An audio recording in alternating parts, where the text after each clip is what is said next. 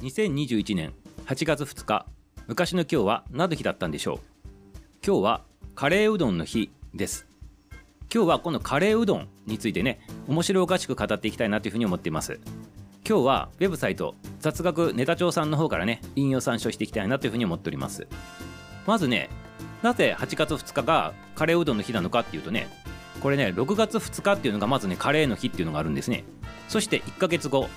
7月2日っていうのが今度うどんの日なんですね。そして6月と7月ときたら今度8月ですね。カレーとうどんが一緒に融合されて8月はカレーうどんの日という形になってるわけですね。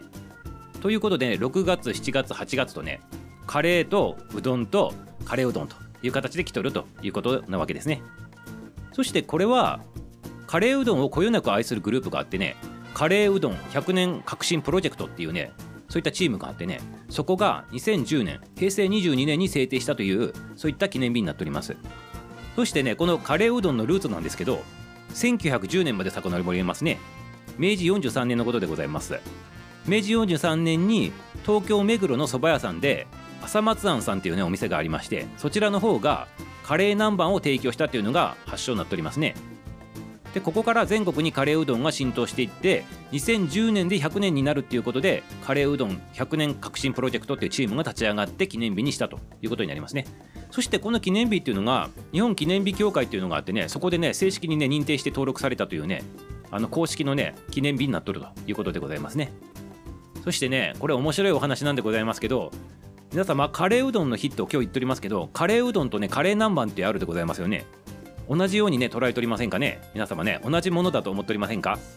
今日はねこのね違いについてもねちょっとねお伝えしたいなと思っておりますね。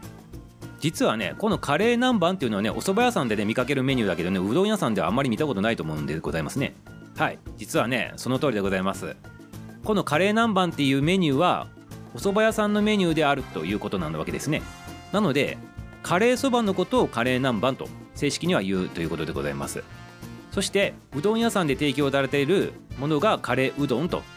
しかしね現在ではカレーうどんとカレー南蛮の定義がねこう曖昧になってきとってねカレー南蛮と言いつつカレーうどんを提供しているというお店もねこうあるということなわけですね。はいということでねいかがでございますかね？面白いでございますね。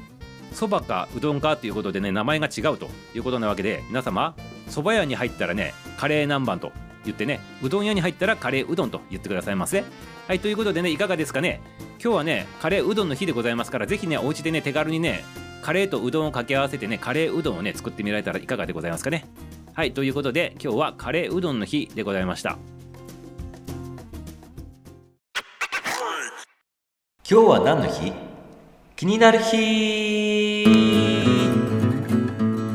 この番組は気になるパーソナリティミサウがお届けをしていきます。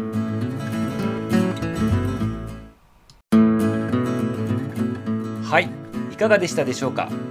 昔の今日を振り返りながら今日も張り切っていきましょ